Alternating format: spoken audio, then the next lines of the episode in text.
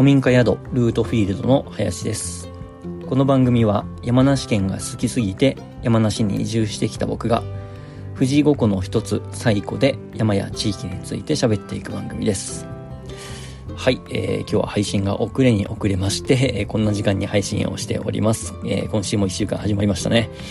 はい、えー、では月曜日ということで、ボイシーさんからまたハッシュタグテーマが出てまして、えー、今週は2つ出てましたね。えっ、と、1つはストレスとの付き合い方だったかな。で、もう1個が、えー、今日のテーマでもあります、最近のマイブームっていうことなんですけれども、まあ、ちなみに最近のマイブームっていう言葉って僕意味が重複してると思ってて、っていうのはブームっていう言葉の中に最近のっていうね、意味合いが含まれてると思うので、えー、最近のマイブームっていうとね、えーダブっちゃうんじゃないかなっていう、ちょっと細かいとこ気になっちゃったんですけども はい、まあいいですね、そんなことはどうでも。で、最近のっていうのが、まあどれぐらいの期間のことを言うのかっていうところなんですけれども、うん、まあ僕の中で、ね、ボイシーでも何度もお話ししているコテンラジオとかは結構最近っていう感じではもはや僕の中ではなくて、もう結構ね、だいぶ前からハマってますし、あとはブームで終わらせるつもりがないというか、終わる全然気がしなくて、まあこれからもね、えー、引き続きコテンラジオが続いていく限りは聞いていくんだろうなと思うので、なんかそこはちょっとブームには入れたくないなと思ったんですね。まあ強いて言えば、その期間っていうね、最近っていうことで言えば、うんと、ボイシーではやってないですけれども、ポッドキャスト番組の超相対性理論っていうね、えー、番組なんかは、まあ比較的最近ハマってたものかなとは思うんですけれども、まあとはいえね、うんまあ、やっぱこれも今後も聞き続けていくだろうし、えっ、ー、と、まあまあ、最近っていうのがね、本当どれぐらいの期間を指すかにもよりますけど、ここ1、2ヶ月のことではないので、うん、そういう意味ではね、本当にここ1、2ヶ月、3ヶ月ぐらいでハマったものっていうのは僕はないんですね。なので今日はですね、あの、僕のマイブームというよりは、マイブームっていう言葉を作った三浦淳さんっていう人の話をちょっとしたいかなと思います。マイブームっていう言葉、三浦淳さんが作ったって知ってました？皆さん。け結構ね、知ってる人は知ってると思うんですけれども、あの人ってね、職業何をやってるかわかんないみたいな人も多いかと思うんですけれども、まあなんか絵描いたり、本描いたり、なんだろうな、いろんなものを収集したり、えー、してる面白い人ですね。僕はあの人すごい好きで、あの本も何冊も読んでますし、えー、いろんな動画を見たりとかもしてるんですけれども、えっ、ー、と、あ、ちなみにゆるキャラっていうのもね、作ったのも三浦さんですね。あの言葉を作ったのも。はい。で、えっと、三浦さんの、あの、動画で面白いものがあるので、ちょっと今日はね、その動画の URL を最後のチャプターに貼っておきたいと思うんですけれども、あの、昔ね、えっと、昔というか、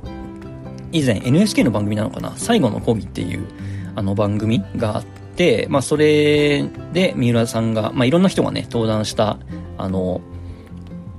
コンテンツというか、あの、そういった講義があったんですけれども、そこで、そこに三浦さんも出ていて、その時の動画が残っているんですね。で、そこで言っていたことですごい面白いなと思ったのが、三浦さんは、あの、まあ、いろんな本の中でも言ってることなんですけれども、えっと自分らしさみたいなものっていうことに対して、えっと、三浦淳さんはもう真っ向から否定してるんですよね。否定というか、そんなものはないみたいな話をしてたと思います、確か。で、今の時代って、こう自分らしく生きようとか、自分あの好きなことをして生きていこうみたいなことが割とこう主流じゃないですか。まあ僕もそれに対して全然あの反対ではなくて、どちらかというと僕もそっちのポジションではあるんですけれども、で、三浦さんのアプローチがすごい面白いなと思うのがですね、と自分らしさをこう徹底的になくして、えー、他者との相対化によって自分の、えー、自分にっていうもののこうアイデンティティを確立していく。だから他者ありきでえー、そもそも自分っていうものがあるんじゃなくて、えー、他者ありきで自分っていうものをこう見出していくっていう順番が多分ね、三浦さんが言っていることだと思うんですけども、それはそれでね、僕すごい共感するところで、そこと自分らしさっていうものって、一見こう矛盾するようですごい繋がる気はしてるんですね。あの、三浦さんがですね、動画の中でも言ってるんですけど、あの、以前ですね、アウトドア般若心経っていうのをやってた時期があって、なんだそれって感じだと思うんですけども、あの、あの、般若心経ってこうね、あの、まあ、お経ですよね。こう漢字がずらっと並んでるじゃないですか。で、その漢字の一文字一文字をですね、皆さんは、こう、日本全国を歩いて、えー、歩き回りながら、あの、その漢字が、般若心経に出てくる漢字が載っている、まあ、お店の看板とか、会社の看板とか、そういうところをね、こう、一文字ずつ写真に撮って、で、それを一文字ずつこう並べていって、般若心経を完成させるみたいなね、ことをやってたんですよね。で、それがね、あの、4年、4年以上かかってそれをやったっていうふうに言ってて、すごい面白いな、それ、まあそれだけでも面白いなと思うんですけれども、で、その中でね、三浦さんが言ってたことが、例えばその、その中にですね、漢字の一文字に、こう、多いっていう漢字が出てくるんですよ。で、あの、でその多いっていう字をどの看板から三浦さん取ったかっていうと、北方ラーメンってありますよね。北方ラーメンの田の字のところだけを写真に撮って、で、それを般若心経の中にこう、組み込んでるんですけれども、でね、三浦さんがこれをやっていて、あの、言ってることがですね、その、北方ラーメンの田っていう字だけの写真を見ても、別にこれ何の意味もないじゃないですか。なんだけど、そういったいろんな看板の文字をこう組み合わせていくことによって般若心経ができるっていうね、ことなんですよ。これどういうことかっていうと、つまり、この、北方ラメの田っていう漢字の写真っていうのは、これ自分だと。つまり僕たちって、まあ、まあ一応主語を僕に、あの自分に置き換えて僕ってここでは言いますけれども、えっと僕っていう人間は世の中で見たときに、社会で見たときに、まあ何者でもない自分、何者でもない誰かなわけですよね。まあワンノブゼムって言い方もしますけども、こう埋もれている存在なわけですよ。で、そういった存在なんですけども、まあそういった人たちが、こう、ね、あの、集まってできているのが社会っていうものじゃないですか。本当にごくごく一部の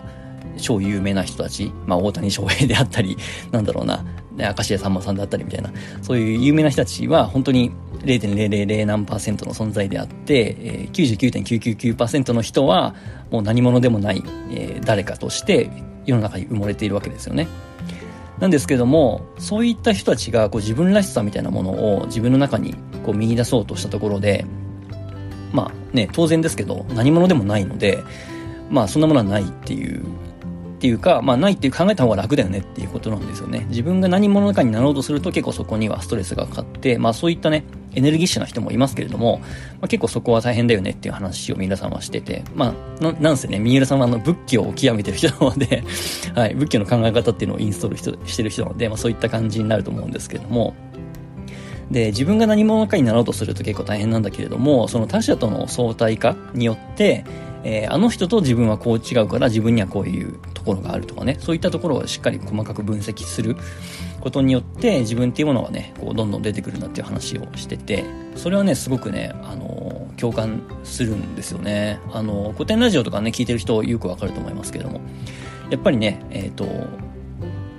絶対的な自分の存在とかこうアイデンティティみたいなの持ってないわけじゃないですか。まあ、あの、よく言う話で、あの、無人島に一人でいても、えっと、自分はね、背が低いのか高いのかっていうのはわからないし、なんだったら自分が人間なのかどうかっていうのもね、他の生き物とか他の人がいないと、まあ相対化して比較できないので、わからないわけですよね。なので、えっと、その、まず自分の中、自分探しみたいなもので自分っていうものを確立していこうとするんではなくて、他者っていうものをしっかり見て、リスペクトをして、観察した上で、そこと自分との違いっていうものを、あのーなんだろうな、しっかり考えていくと、いろんな生き方がこう生まれてくるんじゃないかなっていう話をしてるんですよね。なのでそういった、あの、まあ、結構今回はね、そういう、そういう意味では、あの、若い人向けの話になるかもしれないんですけれども、そのやりたいことが見つからないとかね、えー、何をしたらいいかわかんないみたいな人って多いと思うんですけども、今の最近特に若い人の中で多いと思うんですけども、別にやりたいことなくても、他の人と比べてみて自分は何ができそうなのかとか、他の人が嫌がってるけど、自分はね、周りが嫌がってることでも比較的自分は嫌じゃないって思うことっていうものを結構ね、やっていくと意外とそこに自分のあの、個性とかアイデンティティっていうものがあるんじゃないかなっていうふうにね、僕も思ったりするので、うん。なんかそういう、ただ好きなことを突き詰めていくっていうのも、まあもちろんそれはそれでね、尊いことだし、えー、いい生き方だとは思うんですけども、別に好きなことやりたいことがなくても、なんかね、あの、そういった周りと、あの、相対化してみて、えー自分にできることとか自分がやってもそんなに嫌じゃないことっていうのをやっていくっていう道もあるのかなっていうふうに三浦淳さんから僕は学びました。ということで、はい、皆さんも動画を見ていただいてね、何かを感じ取っていただければいろんな解釈が生まれていいのかなと思います。はい、というわけで、ボイシーでお話した内容や西湖についてのコメントなどは、ご質問などはコメント欄か SNS SNS の DM で随時お待ちしております。このラジオが面白いと思っていただけたら、いいねと SNS でのシェアもよろしくお願いします。それではまた明日お会いしましょう。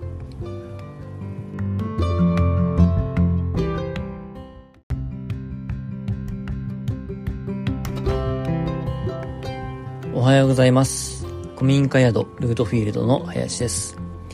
この番組は山梨県が好きすぎて山梨に移住してきた僕が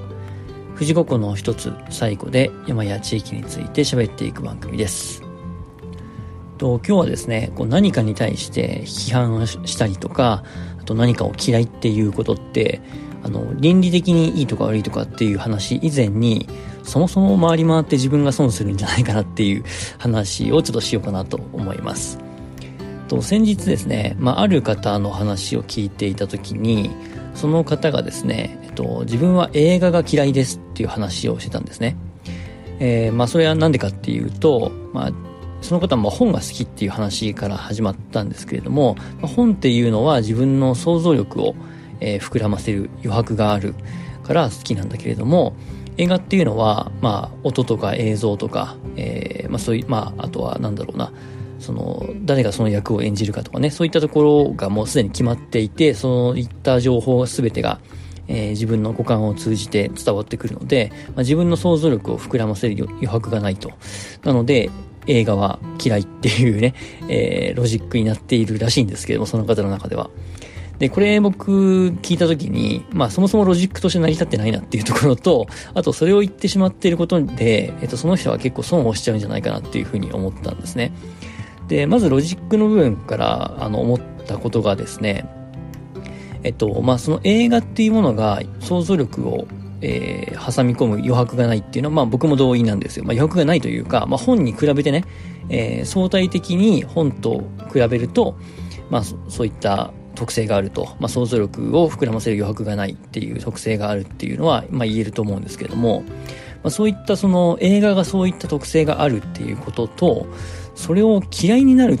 なってしまうっていうね、そこのね、つながりが僕の中であんまり理解できないんですよね。で、こういうことって結構世の中あるなと思っていて、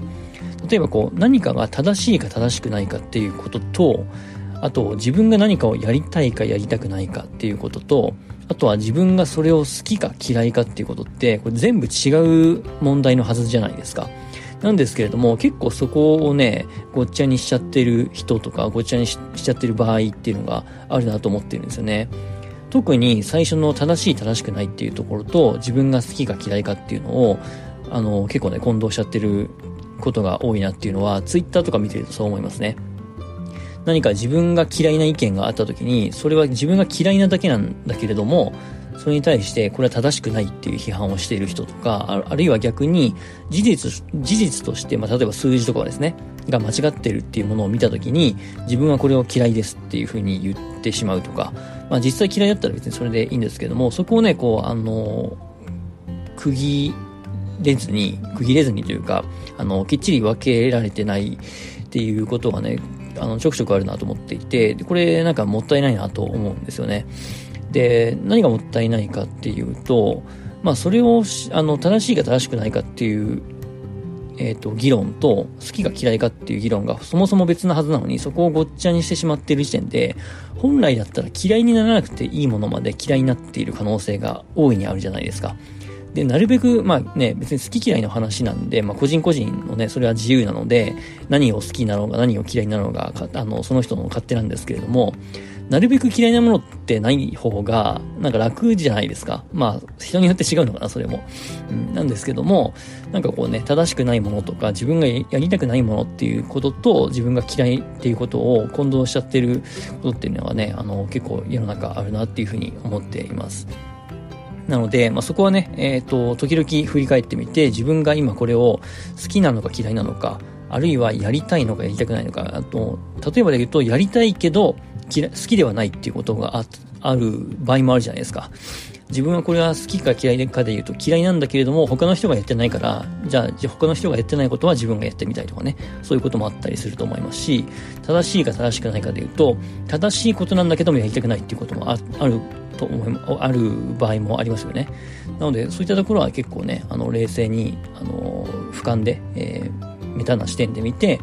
えー、しっかりこう区切る必要があるかなっていうところがまず1個ですねロジックの面で、えっ、ー、ともう1個がですねその嫌いって言ってしまったこととか何かを批判してしまったことってあの自分の中で何て言うな何て言うんだろうなその人それぞれその価値観だったりとか、あとはそういうのってこう時代とともに変化したりするじゃないですか。個人の中でも変化するし、周りの環境とか社会が変わっていく場合もある。っていう中で、一旦何かを、これは私嫌いですって言ってしまうと、それをまたこう、なんて言うんだ、自分の中の価値観とかが変わった時に、やっぱりこれ私好きですって言いづらくなっちゃいますよね、なんとなく。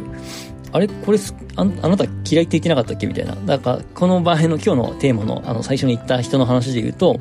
私は余白がないので映画が嫌いですって言ってしまうと、その人がどうしても見たい映画が出てきた時とか あとは周りにすごいおすすめされて、あの、見た方がいい映画とかがあった場合に、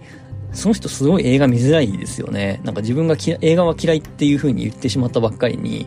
なんかそこを見る機会を失って、自分で潰しちゃってるというか、なんかすごいもったいないことをしちゃってるなっていう気がするんですよね。なので、ね、さっきも言った通り、こう、好き嫌いは個人の問題なので、別にそれは何を好きになろうか嫌いになろうがいいんですけれども、あ、そこはね、後々になって自分の中で好き嫌いのこの判断っていうのも変わってくる可能性も大いにあるし、あとは社会とか時代の変化によって、そういったね、えー、世の中的な正しい正しくないとかっていうのも変わってくる可能性も大いにあるので、まあ、そういったことを考えた時に、あんまりね、人のことをこう、あの、余計なお世話というか、こう、突っ込んで批判したりとか、何かに対してこう、嫌いってね、えー、大、っぴらに言ってしまうのは、まあちょっとね、えー、なるべく慎重になった方がいいかなというふうには個人的には思っているので、僕はあんまりそういう人の、えー、声にこう乗っかったりとか、そういう人に何かこう、なんて言うんだ、なんて言うんだろうな、えー、意見をあんまりそういう人の意見を聞いたりとかっていうのはしないようには普段してますかね。はい。っていう感じで、えー、皆さんはどのようにお考えでしょうか。まあ、基本的に僕はあの、全然関係ないですけども、映画はすごい好きなので、えー、今年も呪術廻戦見ましたし、えー、ね、えー、この先もどんどん映画は見ていくと思います。まあ、本も余白、その想像力の、えー、挟む余白があるっていう意味で僕もすごい本も好きですけれども、まあ、そういったは全然ね、えー、関係なく映画は映画で好きですっていうところですね。はい。というわけで、えー、 Voicy でお話した内容やサイコロについてのご質問などはコメント欄か SNS の DM で随時お待ちしております。このラジオが面白いと思っていただけたら、いいねと SNS でのシェアもぜひよろしくお願いします。なんかあの、声がね、おかしいっていうことを、あの、何人かの方にこの Voicy をね、えー、聞いてもらった方に言われたんですけど、特に何も体調があの悪いとかそういったことはなくて、なんかたまたまちょっと変な、そんな感じになっちゃってるだけで、特にあの何も問題ないですっていうことだけお伝えしておきます。はい、それではまた明日お会いしましょう。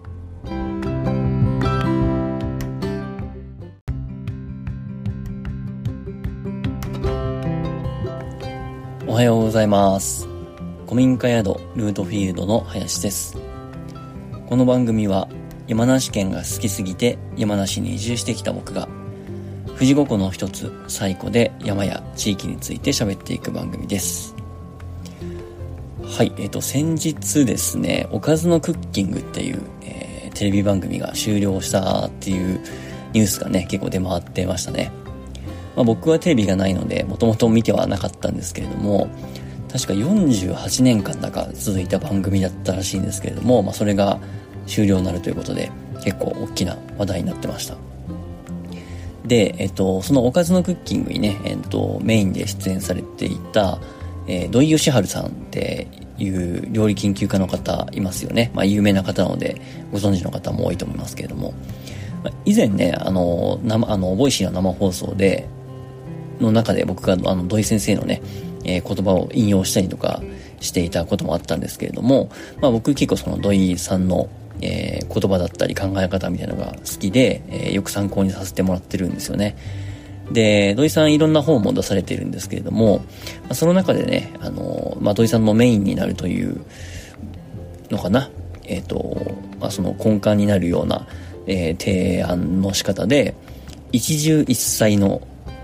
勧めっていうのがね、あるんですよね。一汁一菜っていうのは、えー、汁物一つ、えー、と、まあ、おかず一つっていうまあ、それが家庭のご飯の、まあ、基本で、えー、いいんじゃないかっていう考え方ですよね。なんとなくご飯っていうと、こうメインのおかずがあって、副菜があって、えー、汁物があって、で、場合によってはね、えー、こう、スイーツ的なものがついたりとかっていうのが、まあ一つの食事みたいな感じで、えー、考えられていることが多いと思うんですけれども、まあ土井さんのね、その一汁一菜の考え方っていうのは、まあ、ご飯があって、まあ、ご飯っていうのはね、その、えっ、ー、と、その、おかずには入らないですからね。ご飯があって、で、具沢山のお味噌汁、まあ、これが一重の10ですよね。えー、具沢山のお味噌汁があって、で、あれば、まあ、そこに漬物なんかがあれば、ま、それで十分だという感じなんですよね。で、これってすごくシンプルで、まあ、あの日本的というかね、えー、まあ、質素な簡素な感じなんですけれども、まあ、これが家庭の基本とすることによって、こういろんなメリットがあるなと思うんですよ。まあ、僕はその土井先生の本を細かく全部読んだわけではないんですけれども、まあ、単純に考えて、まあ、作る側の労力っていうのはだいぶ減りますよね。あの、具沢山の味噌汁、まあ、一緒にこう煮てしまえばいいだけなので、えー、言ってしまえばね。なので、一つのこう汁物を作るっていうところと、まあ、あとご飯を炊くっていうところ。で、漬物なんかはね、もうあの、最悪買ってきたものでもいいし、まあ、一回漬物っていうのは、あの、それなりにこう量をつけておけば、えー、それをね、こうちょびちょび食べるっていうこともできると思いますので、すごい楽ですよね。で、あとは、まあ、洗い物っていう観点でもすごく楽だと思いますし、えっ、ー、と、あとはまあ、そんなね、えー、余計なものをたくさん食べなくて、食べないっていうことで、まあ、その、食べ物による環境負荷みたいなものも、えー、下げられると思います。まあ、これは洗い物にも通じるところですね。はい。で、土井さんの考え方では、えっと、時々ね、豪華な料理を食べるのもありなんだけれども、そういう時っていうのは、まあ、この、知り合いというか友達同士とか家族の中で、こう、人が集まった時とか、あとはどこかにこうお出かけするような、特別な時とか、まあ、晴れと毛でいうところの晴れですよね。えー、そういったとこは、そういった時には、ちょっとこう、料理の腕を振るったりとか、えー、外食してもいいんじゃないかっていう話をしてて、で、これって逆に言うと、その普段がね、その晴れと毛の対比で言うと、毛の普段の生活の時の、えー、食事っていうのがシンプルであればあるほどというか、シンプルであるからこそ、その時々のご馳走っていうのがとても、えー、なんだろうな、贅沢なものに見えるとか、あとはそれがすごいね、えー、それによってすごい幸福感が得られるとかっていう、そこの、こう、なんて言うんだろうな、あの、メリハリみたいなのも作ると思うんですよね。なので、そういったところでも、えー、改めてこう、食のありがたみたい、ありがたみみたいなものを感じることもできるなっていうのも、えー、一つのメリットかなと思います。で、まあ、こんな感じでね、あのまあ、土井さんは当然料理研究家の方なので、その料理っていうものを通じて、えー、その日本の文化だったりとか、まあ、あとはそういった、あの、なんだろうな、幸せな生き方みたいなものを、まあ、提案してくれてるわけですけれども、これってもう少しこう抽象度を上げて他の分野にもこう転用していくとですね、結構いろんなところにも通じる考え方かなと思うんですよね。要するにその、えっ、ー、と、必要最低限なものだけで、えっ、ー、と、特にこう、背伸びをしないというか、贅沢をしないっていうことによって、たまに贅沢をした時にすごくありがたみを感じるであるとか、あとシンプルな生活の方が、まあ、労力も少ないし、えー、環境への負荷も少ないし、えー、なんだろうな。あとはそれによって、えー、なんていうんですかね。まあその食材一つ一つへのありがたみっていうところが、まあ料理の場合で言うと、それ以外のところでもね、その一つ一つの、まあ、行動だったり、えー、何かの出来事っていうものに、えー、感謝ができるっていう考え方はできると思うんですよね。なので、あのー、まあ、一汁一菜っていうところから、まあ、料理以外のところに幅を広げてみても、やっぱりね、普段の生活の中では、そんなに、こう、贅沢をしないで、えー、シンプルな生き方をしていることによって、逆にね、えー、そういったところの、あの、そういったところによる、え、幸福感っていうのは高まっていくのかなっていうふうに少し感じています。まあ、特に今の時代っていうのは、すごくこうね、便利な世の中にはなってきてますよね。何かを調べ事をしようと思えばすぐに、えー、調べ、ネットを使って調べられるし、あとはなんかこう娯楽っていうもので言うと、どこか遠くに出かけてもいろんなものがあるし、まあ、テーマパークとかね、そういったものもあるし、えー、買い物スポットもあるし、あとは家にいたらいたで、なんかこうネットフリックスみたいなものがあったりとか、YouTube みたいなものがあったりとか、もう本当にね、あの、贅沢しようと思えばいくらでもできるみたいな時代ですよね。で、なんですけれども、そうやってこう、ある種満たされているはずなのに、なんとなくこうね、えー、人の欲望というものは、なかなかわがままなもので、えー、そこを尽きないもので、こう、もっともっとみたいな感じになってきますよね。えー、みんなもっとお金を稼ぎたいし、もっと楽しいことをしたいし、もっと美味しいものを食べたいし、みたいな感じで、こう、どんどんどんどん欲張りになっていくと思うんですけれども、まあ、そこはね、あの、なんだろうな、やっぱりどうしても限界っていうものも来るし、あとは常にこう飢えている状態っていうのは、あんまり幸せそうには見えないですよね。なので、まあそういったことを考えても、やっぱりそのね、えー、原点に戻るというか、うん、あのー、まあ本当にね、なんていうかな、あの、簡素な生活をしなきゃいけないっていうことでもないんですけれども、ただね、その土井さんのおっしゃっているような一汁一菜っていう考え方、これはあの、必ずしも料理の部部分だけじゃなくて、分野だけじゃなくて、まあ、いろんなところにね、転用できる考え方なんだろうなっていうふうには、えー、感じています。ちなみに、おかずのクッキングの番組終了に伴ってだと思うんですけれども、あの、本がね、出てたらしいんですよ。おかずのクッキングっていうのテキスト版が今どこの本屋さんでもね、すごいあの人気で売り切れてしまってるらしくて、はい、あの、またちょっとね、えー、増刷が決まったらしいので、僕もちょっと本屋さんに行って買いに行こうかなと思っています。はい、えー、皆さん何かね、そういった日々の生活の中での tips みたいなものがあったら、ぜひ教えていただければと思います。